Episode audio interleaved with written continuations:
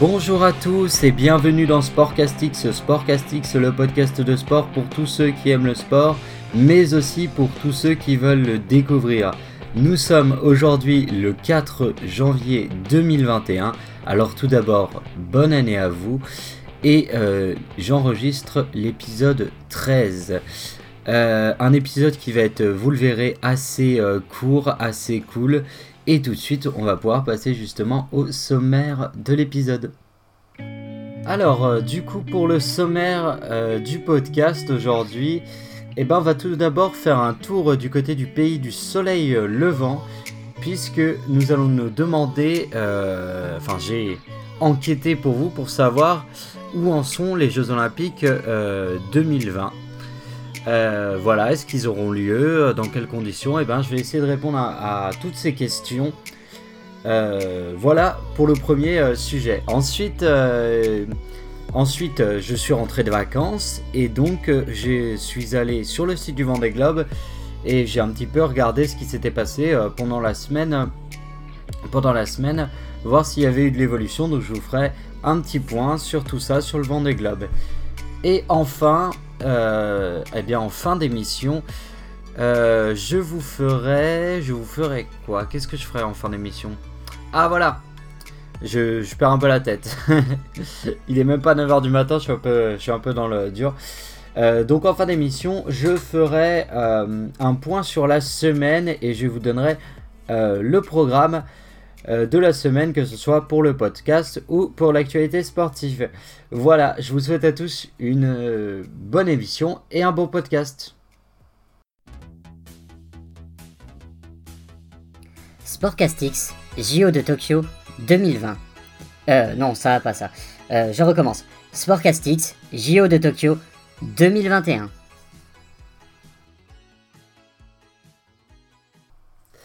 Et oui, vous l'entendez, ce petit jingle euh, bricolé euh, de manière... Euh, bon, on va le dire clairement à la Zub totalement. on parle du coup des JO de Tokyo, des JO de Tokyo qui devaient avoir lieu du coup, je vous le rappelle, l'été 2020 et qui finalement, eh bien, ont l'air d'être repoussés à l'été 2021 puisque l'ouverture, enfin l'ouverture, euh, la cérémonie d'ouverture voilà, des Jeux Olympiques euh, de Tokyo euh, sera apparemment le 23 juillet et la cérémonie de clôture ce sera le 8 août 2021. voilà pour du coup les dates des Jeux Olympiques. Pour ce qui est des Paralympiques, on sera du coup du 24, enfin ils auront lieu du 24 août au 9 septembre. Euh, donc voilà, donc là on est un peu sur les dates annoncées par euh, euh, le président du coup du CIO et le directeur de la compétition. alors, je vais essayer d'un petit peu de donner quelques infos comme ça. pour essayer voilà, d'essayer de répondre à un maximum de questions. Pour ce qui est des athlètes déjà qualifiés, pour, les, pour les Jeux olympiques qui avaient lieu donc en 2020, ils seront, ils seront là. Il n'y a pas besoin pour les athlètes déjà qualifiés de refaire des phases de qualification parce qu'un an s'est écoulé. Donc ils seront tous là. Euh,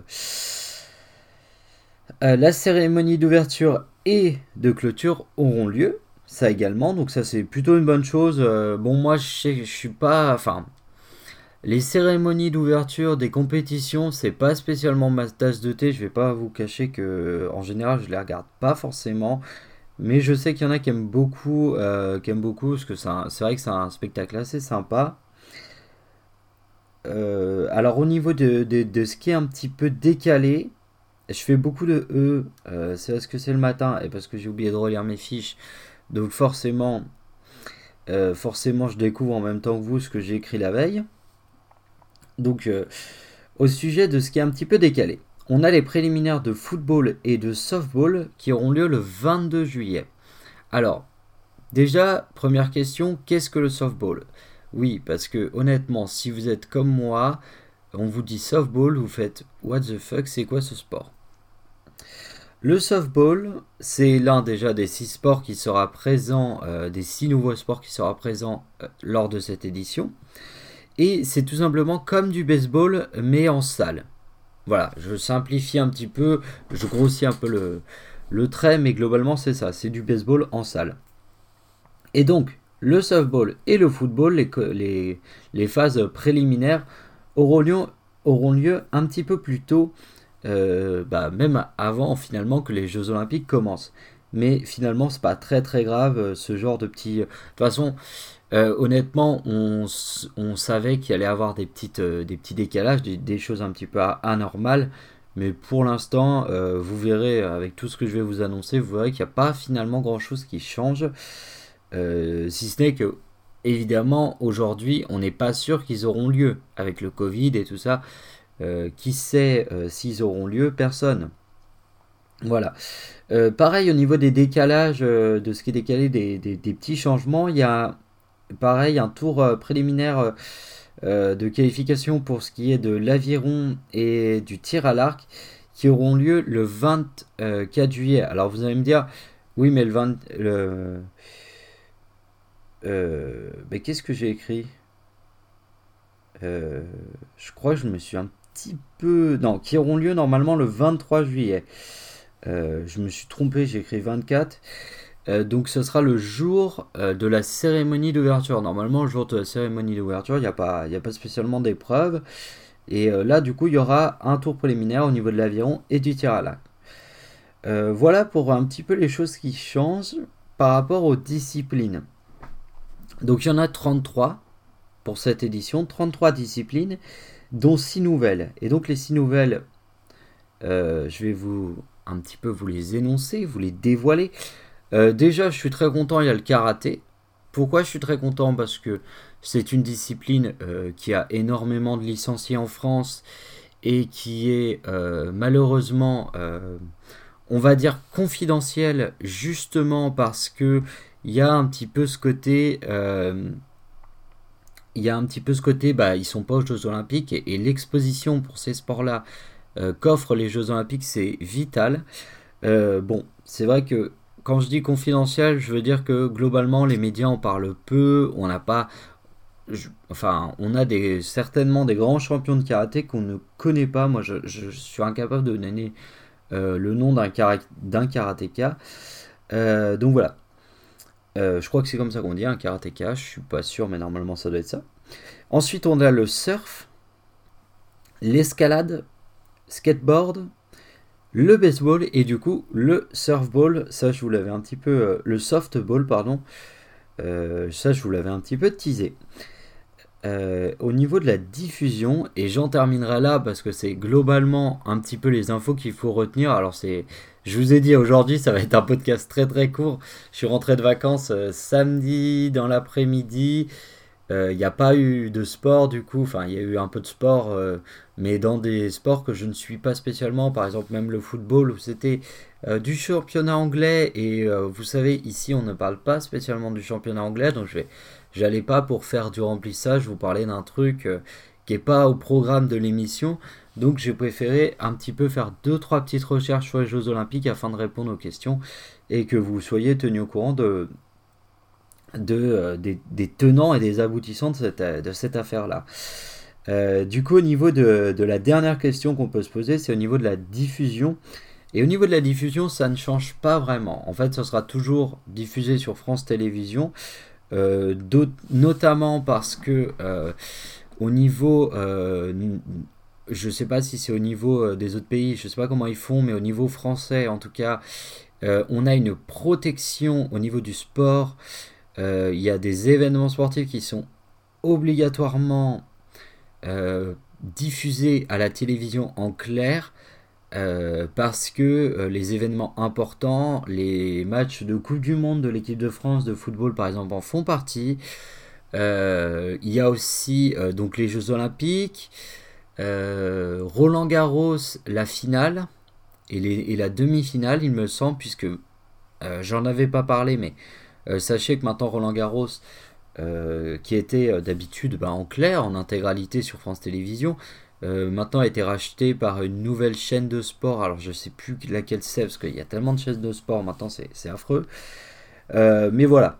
Mais voilà, c'est le 4 quelle compétition et les Jeux Olympiques en faisant partie, et eh bien évidemment, la compétition sera diffusée en grande partie, parce qu'ils diffusent pas tout, il me semble, France 2. Hein, il y a quand même des moments où ils font des pauses.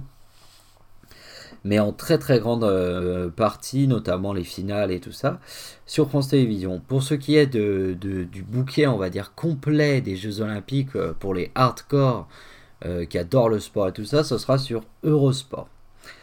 Voilà du coup pour ces Jeux Olympiques de Tokyo qui, on espère, auront lieu. Euh, mais euh, bah on verra, on verra. On espère que ça aura lieu parce que si ça a lieu, ça veut dire que la situation sanitaire s'est déjà nettement améliorée. Euh, donc voilà pour les JO. On va tout de suite pouvoir passer à notre petit point sur le vent des globes.